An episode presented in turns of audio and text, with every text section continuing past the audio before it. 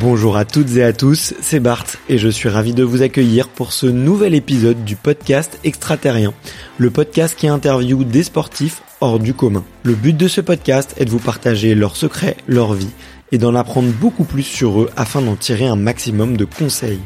Donc si vous aimez le sport, l'aventure, le développement personnel ou que vous aimez simplement vous inspirer de personnalités remarquables, alors ce podcast est fait pour vous. Juste avant de commencer, j'ai quelques messages à vous faire passer. Si c'est la première fois que vous écoutez le podcast, je vous remercie d'être arrivé jusqu'ici. D'ailleurs, je vous recommande l'épisode avec Mathieu Torder qui a traversé l'Antarctique à seulement 27 ans. D'autre part, si vous ne le savez pas, j'ai beaucoup d'ambition avec ce podcast et je souhaite aller chercher des sportifs de plus en plus incroyables. Et j'aimerais vraiment interviewer vos sportifs préférés. Sachez que l'un des meilleurs moyens de les convaincre de participer, c'est notamment de leur montrer que vous êtes nombreux à adorer le podcast sur les réseaux sociaux et sur les notes iTunes. Donc si ce n'est pas encore fait, allez mettre une note sur Apple Podcast ou iTunes. C'est vraiment ce qui m'aide le plus à inciter des sportifs connus à venir témoigner. Si vous écoutez plutôt sur Spotify, vous pouvez très facilement le partager en story sur Instagram, taguez-moi et je vous repartagerai. J'en profite donc pour vous rappeler le nom du compte Instagram, c'est extraterrien.podcast. Suivez-le et vous y retrouverez les coulisses du podcast. C'est aussi un excellent moyen de me faire vos retours et de me suggérer des invités. Enfin, j'ai aussi créé une newsletter que vous pouvez retrouver très facilement dans Google en tapant extraterrien newsletter. C'est le premier lien qui remonte.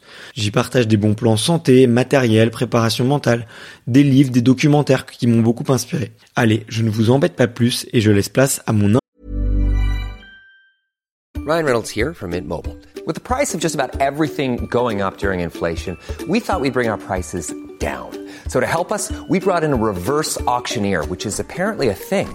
Mint Mobile unlimited premium wireless. Ready to get 30, 30, bit to get 30, bit to get 20, 20, 20, bit to get 20, 20, bit to get 15, 15, 15, 15 just 15 bucks a month. So, Give it a try at mintmobile.com slash switch. $45 upfront for 3 months plus taxes and fees. Promo rate for new customers for limited time. Unlimited more than 40 gigabytes per month slows. Full terms at mintmobile.com. invité du jour. Salut Alexandre, comment ça va? Bah écoute, euh, ça va, il est pas trop tôt, donc euh, Ouais. ça va plutôt bien. Ouais, désolé, je t'ai fait te, te réveiller ce matin. En plus, j'avais un peu la honte. J'étais euh, quelques minutes en retard. Euh, je te prie d'accepter euh, mes excuses. Je t'ai expliqué la vie de papa solo. C'est pas toujours, euh, pas toujours facile, mais en tout cas, je suis ravi de- d'être là aujourd'hui. Pareil. Euh, je suis hyper content. Euh, c'est Pierre David qui que j'avais eu la chance d'interviewer, qui nous a mis en relation, euh, qui, voilà, qui dirige l'académie de la haute performance, à qui t'as un peu bossé, on en reparlera un petit peu plus, mais qui m'a dit il faut absolument que tu ailles voir euh, Alex, c'est comme ça que t'as appelé. Mm. Euh, D'ailleurs, on peut t'appeler Alex, ça te dérange pas? Absolument, c'est. Hein. euh, c'est comme moi aussi, les gens qui me disent est-ce que je peux t'appeler Bart? Je dis non, hors de question. euh, qui m'a dit ouais, faut absolument que, que j'aille voir Alexandre, euh, que tu ailles voir Alexandre pour si tu veux parler euh, pentathlon, si tu veux parler retour de blessure, prépa mentale. Euh, donc euh, très content, écoute, de, de pouvoir euh, te rencontrer aujourd'hui. Donc euh, je suis hyper enjoué, voilà. Ouais, tout pareil. Euh, trop bien. Écoute, je te l'ai dit, il y, a une- il y a une question traditionnelle sur le podcast que j'ai posée maintenant à plus de 170 invités, un peu plus. Euh, bien qu'on va parler effectivement de tous les sujets que, que j'ai dit, euh, c'est de commencer un peu par l'enfance, comprendre un peu euh, qui t'étais quand t'étais plus jeune. Euh, comment est-ce qu'on arrive aussi dans le, dans le pentathlon? Et cette première question, c'est de savoir quel est ton premier souvenir de sport? Mon premier souvenir de sport, donc si je dois remonter un peu euh, quand même dans l'enfance, euh, je pense que c'est un, un cross, Ok. un cross en sixième, euh, cross euh, départemental UXL, donc c'est du scolaire, un mercredi. Et euh, j'avais pas forcément de plus d'appétence pour ça, mais euh, il se trouve que ce jour-là, je gagne euh, dans ma catégorie, donc euh, j'étais en sixième, quoi. Euh, Je me souviens même plus l'âge qu'on a, on doit avoir 13 ans ou un truc comme ça. Ouais, même 12, 12, ouais, je 12, pense, ouais. Donc, euh, et j'ai cette première victoire qui était totalement inattendue. Ok. Et, euh, et je pense quoi, il y a eu un déclic, il y a eu un goûter à la victoire, goûter Mm. au fait de d'être premier à un classement, d'avoir que des mecs qui sont derrière soi. Ouais. Et euh, de le côté de dominer, parce que c'est ce qui s'était passé ce jour-là sur cette euh, compétition. Et euh, quelques semaines après, euh, il y a le régionaux que je gagne également. Ouais. Et, et ouais, il y a eu le déclic de, ouais, il y a peut-être un truc à faire, quoi. Ok. Mais attends, si tu gagnes le cross départemental, déjà faut y être au cross départemental, si dans mes souvenirs. Donc il faut quand même être dans les bons du cross du collège pour être un peu repéré dans la section. Ouais, ouais, c'est ça, mais j'étais à peine parmi ceux-là, de base. Parce que, tu sais, euh, t'as des, t'as des redoublants. Ouais. T'as des mecs qui, facile, peuvent avoir un, voire même deux ans de plus que toi, et qui sont dans ta catégorie euh, cross du collège, et ils te démontent. Parce Ouais. qu'ils ont deux ans de plus que toi, et à deux ans, quand t'es gamin, euh, la différence physique, elle est, euh, elle est quand même tout. énorme. Hmm. Elle est quand même énorme. Donc, non, non, j'étais pas plus que ça euh, parmi les meilleurs. Ok. Enfin, c'est pas, c'est pas ça qui me, qui me euh, remémore à l'esprit le plus, quoi. Ouais. Et euh, mais mais mais j'ai ce jour-là, ça y est, j'ai eu un ce petit déclic quoi. Et t'as pas été dégoûté par euh, euh, le froid, la boue, euh, potentiellement la pluie Moi, je me souviens de mon premier cross départemental. Je l'ai fait tout mon collège et mon lycée, les cross aussi, tu vois. Euh, au grand dam de mon entraîneur de tennis d'ailleurs. Mais euh, parce que je revenais malade à chaque fois, parce que à chaque fois c'est au mois de novembre, décembre et tout, c'est les pires périodes. Euh, moi, ça m'a un peu, euh, ça, ça m'avait un peu écœuré. Mais euh, Bah, c'est Pour toi c'est un peu comme tout en fait. Quand tu gagnes, tout est est facile. ouais, Tout est facile. Tu peux faire le même effort, finir septième. Tu vas être au bout de ta vie, tu vas pas être bien, tu vas mettre du temps à t'en remettre. Alors que quand tu gagnes, c'est t'as juste envie d'être le lendemain de retour à l'entraînement. ouais. C'est- Enfin, c'est ce que c'est ce que j'ai compris plus tard. euh, c'est quand tu fais une bonne perf, tu t'es content en fait et tu te dis euh, faut que j'arrive à garder ça parce que ça c'est trop bon comme euh, comme sensation, comme sentiment de d'être premier en fait. Ouais. Et je veux je veux revivre ça, je veux continuer de, de pouvoir euh, ressentir ça et t'as envie de retourner à l'entraînement. Ouais. Donc quand t'as la boue, quand t'as la pluie, c'est vraiment du c'est c'est tu le perçois même pas quoi. Tu Ouais. fais même pas attention à ça. Mais c'est dingue à quel point tu vois le, le cerveau humain, il retient que les bons souvenirs et il a tendance à vite oublier les mauvais, tu vois. Ouais, c'est Euh, clair, ça c'est clair. Donc euh, là, c'en est, c'en est la preuve. euh, ouais, ouais. Et euh, t'as gagné beaucoup de, de cross comme ça? Euh, scolairement, ouais, pas mal. Mm. J'en ai gagné pas mal scolairement et c'est ça qui m'a fait. euh, J'ai mis deux ans, je crois, Ouais. avant de prendre ma première licence FFA. Ok. Auquel là, je me compare à- euh, aux meilleurs. Enfin, vraiment aux meilleurs, euh, aux, pas des spécialistes, parce que bon, euh, on a 14-15 ans, on n'est pas. Mais je veux dire, euh, là, moi, j'étais en UXL, il y a eu l'UNSS. L'UNSS, c'est que c'est le public. Ouais. Et il y a quand même plus de monde. Mm. Donc, à un moment donné, t'es UXL, tu compares à des mecs où, qui ont, il y a une, euh, il y a, il y a plus de, de, de confrontation. Ouais. Et donc, bah, à un moment donné, la FFA, ça représente l'UXL et l'UNSS. Ouais. Et donc, tu compares à ces mecs-là, et là, tu te dis, OK, c'est ça mon niveau. Au début, euh, il y a eu, bah, tu sais, c'est des départementales, donc t'as des duels.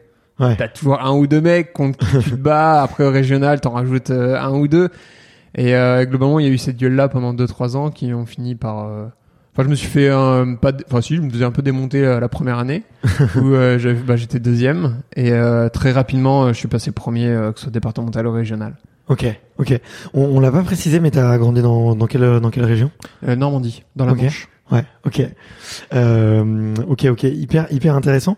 Mais cet esprit de compète là, il, il vient d'où? Il me semble que tes parents sont Alors, euh, je sont des grands très, sportifs. très non? sportif. Euh, Ouais. Ma mère était en équipe de France jeune. Enfin, Ouais. elle- non, elle était en équipe de France A Ouais. quand elle avait 14-15 ans. Ok. Donc, euh, solide. Ouais. Quand on remet dans la perspective, c'est comme s'il y avait euh, bah, un collégien qui était en équipe de France euh, qui partait au jeu, quoi. C'est Ouais. sensiblement la, la même chose. Et euh, donc elle rate euh, la qualif olympique pour euh, pour que dalle sur du 400 mètres 4 nages. Ouais. Pour En du natation, détail, du coup, en natation, ouais. Ouais. Et, euh, euh, pour du détail, euh, mon père était un touche à tout, un bon niveau, un peu Nageur aussi. plus- ouais nageur, mais euh, handball, water polo, Ok. euh, il a fait un peu de tout, même de l'athlé. Et, euh, et c'est un peu là-dessus que je me retrouve dans ce côté vraiment euh, multidisciplinaire et euh, touche à tout, avec un bon niveau Mm. partout. Après, euh, ce côté euh, compète, euh, je sais pas, je sais pas si c'est eux qui me l'ont directement donné. Euh, parce que nous, on était, euh, j'ai deux sœurs, une grande Ouais. et une petite, on était obligés de faire du sport, mais pas dans le sens, je, les parents veulent que qu'on fasse de la compète, ils veulent qu'on euh, soit occupé, qu'on se dépense, Hmm. qu'on ait tout ce qui est euh, interaction sociale, euh, apprendre à se connaître, euh, ce genre de choses. Vraiment, Ouais. c'est valeurs du sport, mais ce qui s'ouvre un peu à la vie, quoi, si on fait un peu l'analogie. Ouais. Et, euh, et donc on était obligé de pratiquer un- une discipline et euh, j'ai vraiment fait tout. J'ai fait de la gym, du foot, du basket, handball, euh, un peu de volleyball parce que mes frangines étaient dedans, mais vraiment euh, bon un tout petit peu. Euh, de l'athlétisme et, euh, et un peu de natation parce que mes parents sont aussi maîtres nageurs et donc euh, bah j'ai passé mes après-midi, euh, mes, mer- mes mercredis après, mes, mes week-ends dans l'eau en fait. Ouais. J'étais pas nageur mais j'ai- passé une, une, une bonne partie de mes euh, de mon enfance en piscine. Et, euh, et donc ouais, j'avais juste le côté euh, fait du sport. Hmm. Et c'est le fait d'en faire qui m'a fait prendre goût à la compétition.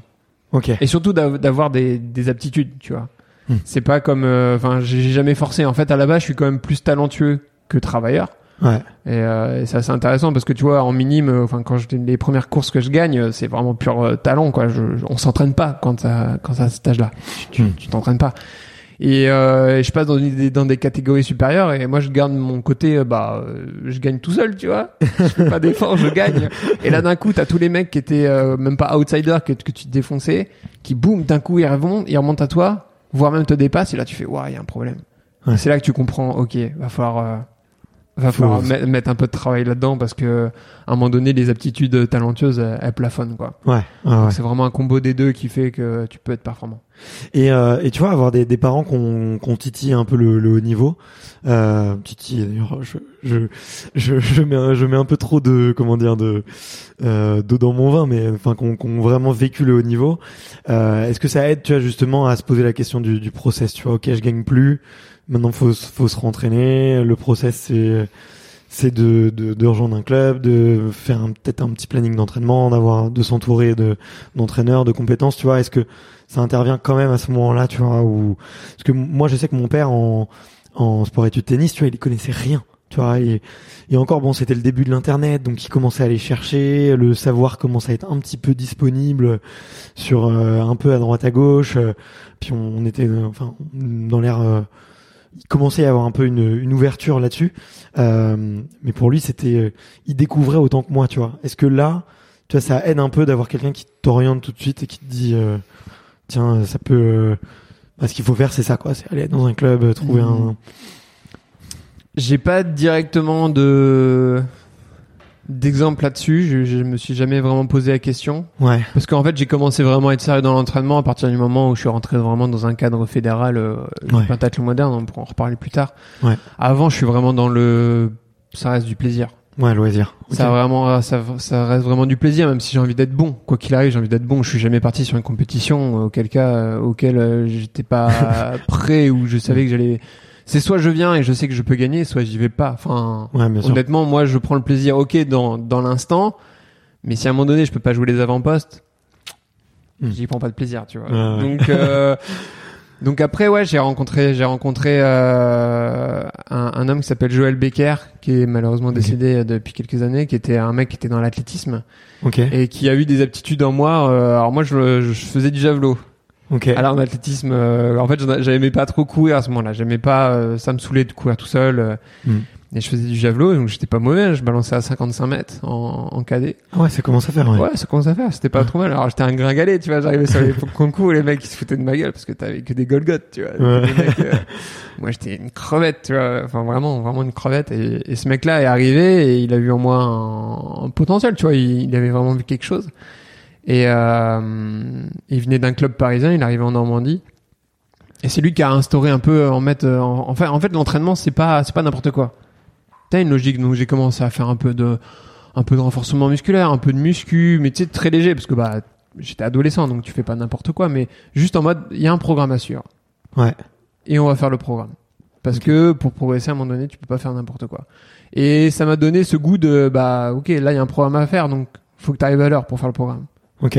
T'as une rigueur dans le truc. Tu peux te marrer, mais quand t'es dans, dans l'entraînement, il y a cette rigueur, ce sérieux à avoir. Et ça m'a mis un pied dedans. Ça m'a mis un pied dans le truc. Et, et moi, je, moi qui est quand même assez scolaire de base, j'aimais bien avoir. un ok, j'ai ça à faire. Tac, tac, tac. Faut que je enfin, c'est pas je remplis les cases, mais s'il me le dit de faire, c'est pour mon bien. Et euh, et donc j'ai euh, j'ai j'ai euh, cette, cette rencontre avec cette cette euh, cette personnalité parce que c'était un mec euh, Hmm. quand même assez exceptionnel. C'est un, un ancien du raid.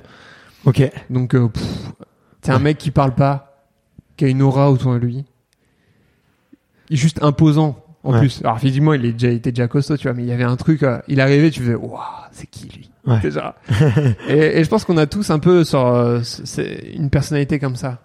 Dans, dans Ouais, l'importance des mentors. Ouais. Un peu un mentor, tu vois. Et, euh, et il m'a un peu formé pendant, euh, pendant deux, trois ans. Alors, malheureusement, il n'y a pas du tout eu les, les attentes. Enfin, les résultats, du coup. Il n'y a pas du tout de résultats. Ok. Alors j'ai fait, j'ai régressé plus que progressé. Ok. Mais euh, mais c'est vraiment pas grave, je, parce qu'au final, j'aurais jamais balancé le javelot à 80 mètres et fait les jeux, tu vois. Donc, euh, mais euh, mais il y a ce côté vraiment, c'est c'est une rencontre qui fait que derrière tu tu te rends compte plus tard, mais qui, qui fait grandir quoi. Ouais, il t'a donné goût au process, il t'a donné goût à l'entraînement, il t'a Ouais, donné ouais, goût ouais. à la progression et Ouais. Puis il s'occupait de champion, tu vois. Ouais. Il m'avait parlé. euh, lui, il était plutôt, euh, il entraînait les déca, les, dé- les décathlètes Ouais. ou décathloniens. Ouais, ouais. Et euh, parce qu'on dit pentathlète, c'est pour ça. C'est vrai qu'il y a une petite guéguerre je- là-dessus. mais- Et, euh, et donc il y avait ce côté euh, très polarisé, quoi, très euh, très polyvalent, Ouais, ok. très polyvalent et euh, et c'était c'était vachement cool, quoi. C'était Ouais. vachement cool. Mais d'ailleurs, au javelot, ce qui compte, c'est pas forcément le muscle, non, c'est l'amplitude du bras finalement qui, qui est C'est importante. du l'amplitude bras, et la, la vitesse d'exécution. Ouais, ouais. La vitesse d'exécution, c'est vrai qu'on a tendance à avoir- des des, euh, des mecs plutôt costauds, mais quand on regarde le, le recordman du monde, Yann Zelezny. euh, Ouais. Alors oui, effectivement, tu le mets à côté de moi, euh, tu vas dire, ok, il y en a un qui est plus costaud que l'autre. mais globalement, c'était euh, c'était un mec euh, plutôt amplitude, en grande amplitude, mais souple, souple et l'axe des épaules. Un super euh, un super euh, droite gauche à la fin euh, ultra vite euh, Mm. et puis la génération euh, pff, les mecs euh, ils ont des bras comme des cuisses euh, Ouais, ouais, ouais. il y en a encore, il y en a encore un petit peu, mais globalement c'est plus la vitesse d'exécution quoi. J'ai l'impression. Ouais, l'amplitude du mouvement que tu peux mettre avec ta souplesse d'épaule, ouais. Et euh, comment est-ce que tu tombes dans le dans le pentathlon, toi, dans tout ça? Euh, je suis au lycée, Ouais. Alors, je suis passé en UNSS entre temps, et euh, je reçois un, un lorsque j'étais délégué de ma classe et c'est moi qui allais chercher le, le courrier tous les jours. Ok. Et, euh, et je reçois un, il y a un truc à mon nom, une lettre à mon nom avec le cachet olympique euh, dessus. Je fais juste ça, je, me, je bug sur le, le cachet olympique, euh, CNOSF. euh, fais, c'est quoi ce truc J'ouvre et il Tu y a sais un ce que c'est Ouais, bah moi je sais, tu vois. Enfin moi, en, en grandissant, c'est les jeux. Hein. Mhm. C'est les jeux. C'est je me lève, euh, je me lève en 2008, je me lève pour voir la finale euh, du 100 mètres nage d'Alain Bernard avec mon père. euh, on a les yeux comme ça. On regarde euh, 40 secondes de course. On se regarde, on fait. Et puis on se retourne se coucher, tu vois. Mais c'est des petits trucs. C'est genre, c'est les jeux. Ouais. C'est les jeux, évidemment. C'est euh, c'est tous ces tous, tous ces grands sportifs qui m'ont fait rêver, qui m'ont donné euh, l'amour de, enfin vouloir euh, être à Mhm. leur place. Et, euh, et je me suis perdu euh, dans mes trucs. Non mais ouais, je te disais comment est-ce que t'es arrivé dans le Ouais, et donc mais- voilà, donc les, les- le cachet, je sais ce que c'est. La lettre. Le sigle, je sais, je reconnais. Et j'ouvre le truc et je vois un petit, un petit, euh, c'est pas une tract, mais euh, c'est un, un petit fascicule euh, m'expliquant le pentathlon et me proposant de, de, de participer à, à des tests en course natation pour rentrer dans le dans un pôle. Ok. Et après, à ce moment-là, il disait euh, objectif euh, Rio. Bon, là, ils vendaient un peu du rêve parce qu'on est en 2010. Et en 6 ans, bon, c'était compliqué, tu vois. c'était un peu compliqué. Mais Sachant que toi, sur les cinq sports, il y en a que deux que tu pratiques réellement, quoi. ouais, la course, euh, la course, j'en fais, mais je suis un peu flemmard à ce moment-là. Ok. Donc j'ai 17 ans. Je fais beaucoup de handball à ce moment-là. Ok. Je fais beaucoup de handball. Et, euh, et natation, j'en fais. hmm, je sais nager. tout petit, mais Je sais nager, mais je me suis jamais entraîné pour. Mm. Mais je vois ça et je me dis, bah en fait là, on me propose directement de faire ce que j'ai toujours rêvé de faire, c'est-à-dire du sport toute la journée. Dans un cadre où c'est ton but de faire du sport, c'est pas juste Ok. tu vas à l'école et après tu fais ce que tu veux. Non, Ouais. c'est là, c'est c'est ça. Je veux que tu fasses et que et je me dis bah, bah, go quoi, babos. Donc là, j'ai euh, on est en, on doit être en mars ou en non janvier février Ouais. et je me suis dit, là, il y a un test, il y a 100 mètres nage libre et 1000 mètres en course. Il se base sur le recrutement des deux épreuves énergétiques euh, du, euh, du Pinta. Et je me dis, bah, je, je me- je vais m'entraîner comme une compétition pour ce jour-là. Donc, je me suis entraîné en natation pendant trois mois. Ouais. Et je me suis entraîné euh, un petit peu en course avec des séances un peu spécifiques. Et euh, donc, pour un pseudo non-nageur, je nage une 2 en grand bac, en grand bassin, sans combinaison. Quand même. et, euh, et je cours euh, 2,36 ce jour-là, au 1000 mètres. ok. Ouais. Et, euh, et je fais partie des plus vieux à, à postuler parce que à ce moment-là j'ai 17 ans. Je vais sur mes 18. Ouais. Et globalement, ils font du, ils recrutent euh, plutôt 14-15 ans. Ok. Parce que tu as des épreuves euh, techniques à, qui sont un peu plus longues à, à acquérir. Mais c'est surtout, ils se basent voilà, sur les, les épreuves énergétiques parce que bah, t'as des mecs, t'auras beau les faire nager toute leur vie, Cette aptitude, tu peux pas. Ouais. tu l'as pas, tu vois, ou c'est très compliqué. Et moi, tout de suite, euh, ils Non, me puis disent, toute euh, cette mémoire, elle se bosse dans l'enfance, en Ouais, fait. Tu ça, vois, et si tu ça. l'as pas eu dans l'enfance, c'est- tu l'auras jamais, ça quoi. peut être euh, vraiment plus long. Et euh, donc ils se basent là-dessus. Et puis bah globalement c'est mes deux, deux épreuves fortes quoi. Et euh, donc là bah on me dit euh, avant même que rende officiel, je franchis la ligne et puis j'ai des, enfin, je me souviens, j'ai deux personnes qui viennent me voir. Il y a Jean-Marc Bartoli Ok. du RMA de mon club dans lequel je m'entraîne maintenant, qui tout de suite me dit euh, viens là toi et il m'expose le truc. Donc je signe euh, au club qui est anciennement, qui est à l'époque le Lagardère. Ouais. Et il y a le coach national euh, de l'INSEP qui me dit bon bah voilà où est-ce que tu veux aller? En gros c'est où est-ce que tu veux aller euh, dans dans un pôle quoi. Ouais. Parce que d'après ce que tu viens de faire, il n'y a pas trop de problème pour que tu rentres. Et donc à ce moment-là je choisis euh, Font-Romeu Ok. dans les Pyrénées. euh, qui est assez connu quand même Bien pour, sûr, il y a pour les, sportifs, pour les tous les sportifs, triathlètes, les qui triathlètes, sont là, la demi- les pas coureurs de demi-fond et fond, Ouais. biathlètes, les nageurs, enfin c'est vraiment un, pôle. Un peu, euh, c'est un peu le, moi j'ai un peu la, la mecque en France de, des sports d'endurance quoi. Ouais, c'est ça, c'est ça. quand même beaucoup. Et, euh, et donc je vais là-bas Ok. en, à la rentrée euh, septembre 2010. euh, C'est au fin fond des, Py- des Pyrénées. Si vous voulez aller voir et que vous voulez y aller depuis Paris en Ouais, train, ouais. c'est un enfer. Il y a 12 heures de train depuis Paris. Ouais, c'est c'est pas J'ai essayé, évident. c'est ouais. compliqué. C'est pas Mais, euh, mais c'est un peu, ouais, c'est le, là où tout se passe, quoi. C'est le cœur Ouais, du et volcan. c'est exactement pour ça que je voulais y aller. Parce qu'en Tu fait, voulais te couper on- du on- monde. Non, même pas. En fait, je, euh, bah, j'étais un fan de sport, quoi. Ouais, tu voulais. un fan de sport et je, je connaissais ça. Je me suis vite fait intéresser et je me suis dit donc en fait si je vais là-bas, je peux rencontrer les meilleurs. Tu vois, parce Ouais. que je, je suis quand même la course à pied et tout. Je me dis je peux aller là-bas, je peux voir les meilleurs. Et je vais là-bas quoi. Alors qu'on m'avait proposé avec le pôle d'Aix-en-Provence, euh, Ouais. qui est quand même plus ensoleillé, qui est quand même plus facile à vivre et tout. et, euh, et bon, ça à ce moment-là, je le savais pas trop, tu vois. Mais je savais surtout pas que j'aimais pas la neige. et sauf qu'il y en a, il y en a pendant 5-6 mois là-bas. Ok. Ouais, donc, Bon, euh, c'était pas grave, mais c'était une expérience, quoi. J'ai vécu ce que c'est que de vivre à la montagne. qui est-ce que tu rencontres qui t'inspire là-bas? Que j'imagine, tu vois, Euh, tu t'a- t'arrives quand même, tu fais le pari, donc, tu reçois une lettre. Moi, je- je- j'essaye de me mettre à ta place. ah, tu reçois une lettre, hein. t'es, euh, t'as un bon contexte, niveau. T'as un bon niveau en course à pied et t'as un bon niveau en, en, en natation, mais euh, le, tu vois, le rêve olympique, il peut encore être quand même très loin, tu vois. Tu reçois une lettre pour un nouveau sport euh, complet. On te dit bon, écoute, là t'es prêt, euh, t'es un espoir, en gros. Ouais. Tu vas t'entraîner avec euh, les plus grands champions pendant six ans intensément. Euh, t'as dit ouais, c'est Poudlard, mais Ah oui. mais j'imagine ça quoi. Mais C'est euh, un rêve. Mm. C'est un rêve. C'est euh, c'est en mode de moi, je- mon rêve, c'est de faire les jeux. vie quoi. Mon rêve, c'est de faire les, une équipe de France. Ouais. Euh, comment je fais comment... On t'aurait proposé- coup, on bam, on te donne un truc, tu dis ok, bah sois bon et voilà. On t'aurait proposé, non mais t'aurais reçu cette lettre et qu'on t'aurait on t'aurait dit, euh, je sais pas, euh, vous êtes pas au courant, mais euh, votre sport de prédilection c'est la boxe et vous devez absolument faire de la boxe. Tu l'aurais fait Je pense aussi. que oui. Ouais. Ah ouais. Non, quel que soit le sport, Ouais. serais allé quoi. Ouais, je pense. Ok. Après, euh, le fait avec le Pinta, il y a vraiment ce côté, bah, il y a cinq disciplines. Ouais. Tu Dont deux que tu connais euh, très bien quoi. Ouais, mais ouais, enfin, moi je te dis, hein, je nageais pas, hein, je m'entraînais pas. C'est juste que je savais évoluer dans l'eau, on va dire, Ouais. ce qui m'a permis de progresser très très vite. Mais mais euh, il y a ce côté, euh, tu sais, à un moment donné, quand t'es dans, quand t'es dans en difficulté dans une épreuve et que t'en as qu'une, enfin, je pense souvent aux nageurs. Il y a des fois, euh, moi dans l'eau, je suis pas bien. Pendant un certain temps, je suis pas bien. Ouais. Bah, à côté, j'ai quand même quatre autres épreuves dans lesquelles je peux m'exprimer, tu vois. Ouais. Bon bah un nageur quand il est pas bien dans l'eau, C'est fini. il va deux fois par jour quand même, tu vois. Et là, là, tu peux vite péter un câble. Ouais. Tu peux vite péter un câble. hein. Ça peut être très très dur. Donc euh, le fait d'avoir euh, cinq épreuves, ça, ça m'a permis de me dire, ok, dans tous les cas, je vais m'éclater quoi. Ok. Ça va être vraiment cool. Mais franchement, moi mon rêve c'était l'équipe de France. Ouais. Euh, avant les Jeux, c'était euh, porté. euh, tu sais, à l'époque c'était Adidas, bleu, blanc, rouge avec les les bandes et tout. ouais. Enfin, laisse tomber. Moi, je, je rêvais de ça quoi. Et je l'ai eu. je l'ai eu. Donc franchement, euh, non non, c'était euh, n'importe quoi, je l'aurais fait.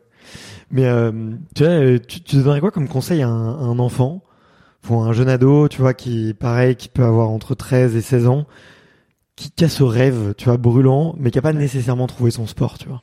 Bah, Et je pense que un des trucs moi qui revient souvent avec les interviews, c'est ouais, euh, il faut, il y a une partie de chance quand même, il faut trouver son sport. Ouais. Euh, et et la chance fait partie du talent. Je dénigre surtout pas la chance. euh, il faut la provoquer, il faut, faut aller la chercher. Euh, toi, t'as reçu cette lettre, t'y es allé. euh, Ouais.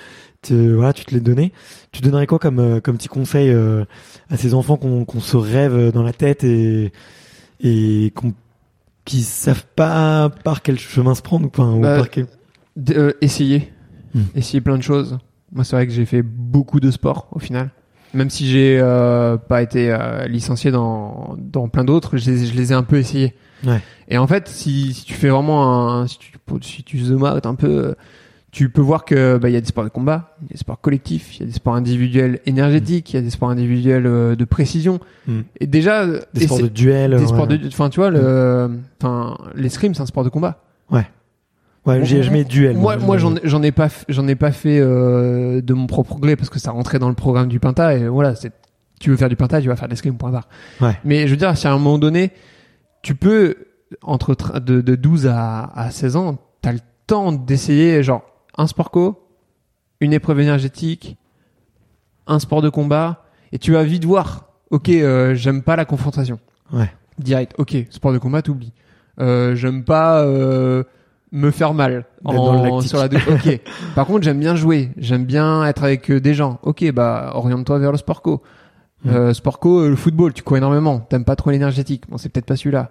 T'aimes plutôt le statique. Bah tu peux éventuellement partir sur du volleyball tu vois enfin. Mm. et après jouer avec bah t'es, t'es- ton physique intrinsèque tu vois. T'es grand Ouais. t'es petit t'as un centre de gravité bas t'es t'as des grands membres t'es euh, c'est, c'est quoi ton là où tu pourrais avoir le plus de chance tu vois Ouais. et, euh, et tout de suite tu peux même assez plus facilement t'orienter et après de toute façon c'est, c'est là où tu t'éclates le plus hein. Ouais, c'est sûr. parce que t'as beau être avoir des, un physique pour faire telle épreuve si tu n'aimes pas cette épreuve là Non, mais clairement, ouais. tu vas en fait tu vas t'éclater au début parce que t'as le côté un peu victoire t'as le côté machin si, si t'es si compétitif mais à un moment donné tu vas plafonner à un moment donné c'est, Ouais, du moyen terme c'est du moyen terme voire du court terme et après tu vas vite euh, bon en fait tu vas faire un truc qui qui t'échappe parce que t'aimes pas ça quoi. Ouais. et si quand t'es bon après tu te dis bah en fait ça y est il y a des gens qui me mettent la pression parce que tu sais t'as t'as tes parents éventuellement ou le milieu familial qui te dit euh, ouais bah vas-y fais ça fais ça t'es à fond dedans t'es t'es bon et tout. Et toi t'as envie de, de, de rendre fier Mm. ces personnes là tu te dis en fait c'est ils veulent me voir réussir et je peux pas les décevoir. Et donc tu te retrouves euh, fermé là dedans en fait. Tu, tu te retrouves dans un piège à devoir faire un truc qui au final te, te plaît pas tant que ça quoi Ouais, ouais, donc faut faire aussi attention mais globalement je me suis un peu j'ai fait un peu une digression mais Vas-y, vas-y, on est là pour E- ça. essayez. Ouais. essayez, essayez vraiment des choses, essayez de, essayez plein de trucs. Ouais. Parce qu'il y a vraiment un, milliard de sports et il y a moyen de vraiment s'éclater, quoi. Ouais. Et ça, et ça a fonctionné pour toi, donc il y a pas de raison que ça fonctionne pas pour ouais, d'autres. ouais, c'est clair. Et puis, ouais, il y a un autre truc, c'est, euh, le, le sport scolaire est incroyable pour ça. C'est-à-dire que l'UNSS, tu prends une licence. Ouais. L'UNSS, c'est la deuxième fédération française, hein, Ok. après le football. Ou troisième, c'est top 3, euh, parce que en fait, tu prends une licence et c'est, euh, Ouais, peux- une asso- association sportive, quoi. Et tu peux faire tous les sports. Ouais, Donc, ça, euh, le sport UNSS ou le sport euh, scolaire en général, c'est c'est incroyable, c'est vraiment une vraie chance. Et euh, Et c'est pas assez connu, hein. c'est des, des dispositifs qui sont très Ouais, peu ouais, connus. Notamment, tu vois, si tu vas dans les quartiers, dans tout ça, c'est les gens connaissent très peu, quoi. Donc, euh, c'est dommage. et, euh, et je voulais dire un autre truc à propos de ça. Euh, ça, ça peut te, ça va te revenir, mais euh, et le, le, le, le gamin, euh, le, le gamin rêveur qui arrive à, à, à Ah oui. Font-Romeu, vas-y, Ah ouais, euh, c'était ça. C'est le fait que euh, même quand, enfin moi je viens d'un, c'est pas, c'est une, une très très moyenne ville, tu vois. C'est Coutances, là où je viens, c'est 10 000 habitants. Ouais. Ce qui me paraissait énorme quand j'étais gamin. Maintenant, euh, tu vois ce qu'il y a à côté, tu vois Paris, tu vois, enfin, Mm. c'est- c'est ridicule. Et pourtant, en fait, bah, c'est pas parce que t'es isolé dans un petit village, dans une petite ville, qu'en fait, tu peux pas y arriver. Ouais. Et ça, je trouve que c'est vachement important et l'UNSS le permet. L'UNSS fait qu'au début, bah voilà, tu fais d'abord ton, ton district, d'abord euh, ton, ton collège, ensuite tu fais ton départemental et boum, boum, et tu peux te confronter et tu te rends compte que bah t'es de Coutances, personne ne sait où c'est, mais en fait tu peux gravir les, les échelons. T'es pas Ouais. obligé d'être tout de suite dans un endroit où euh, où il y a tout. Hmm. Et, euh, et je trouve que ça c'est important de se dire que bah c'est pas, je peux je peux y arriver même si même si ma ville il y a pas il y a pas la piste, même si ma ville il y a pas il y a pas ça. euh, Ouais. euh, si je veux, je peux me donner les moyens et je Ouais. peux y accéder. On sait pas s'il va y avoir le- la réussite derrière, mais faut pas se fermer en disant bah moi je suis pas au bon endroit, tu vois. Ouais, ouais, je pense que c'est un truc qui peut.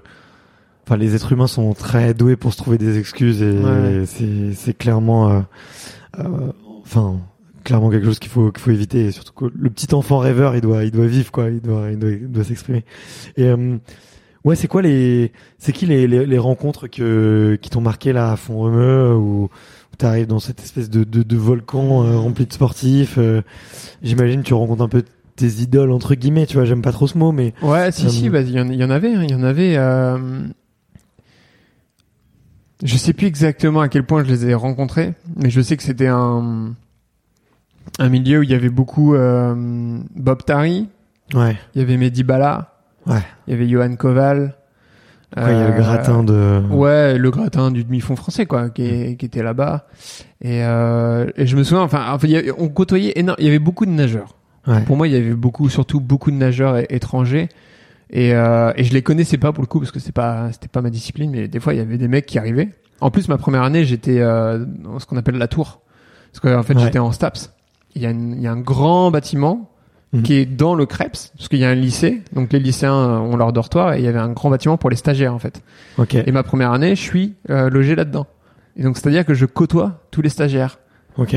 Donc, globalement, c'est des sportifs euh, dans des structures euh, assez professionnelles, quoi. Donc, donc de haut niveau.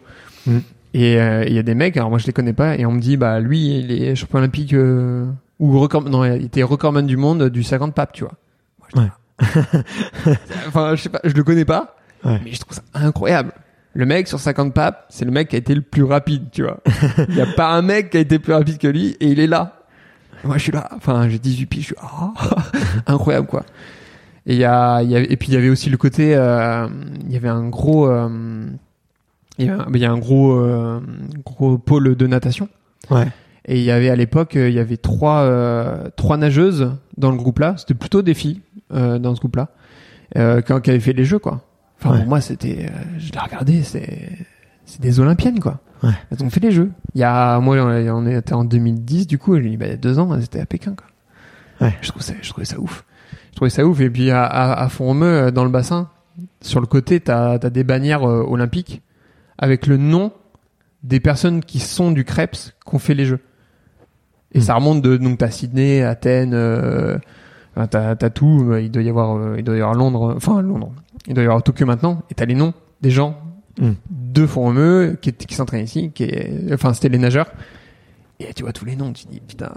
Ouais. Et, et ces, ces filles-là étaient là quoi. Et putain la vache.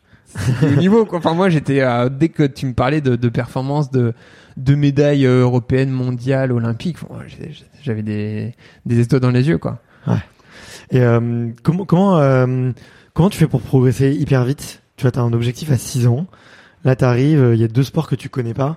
Ouais, Euh, trois, trois sports, pardon, euh, que tu connais pas. Euh, c'est quoi le programme euh, pour euh, pour attraper tout ça? Alors d'ailleurs, on, on pour le pour faire un petit résumé quand même pour le pentathlon parce qu'on l'a toujours pas précisé. Ouais. Je sais que ça te saoule un peu parce qu'à chaque fois à chaque fois il faut l'expliquer.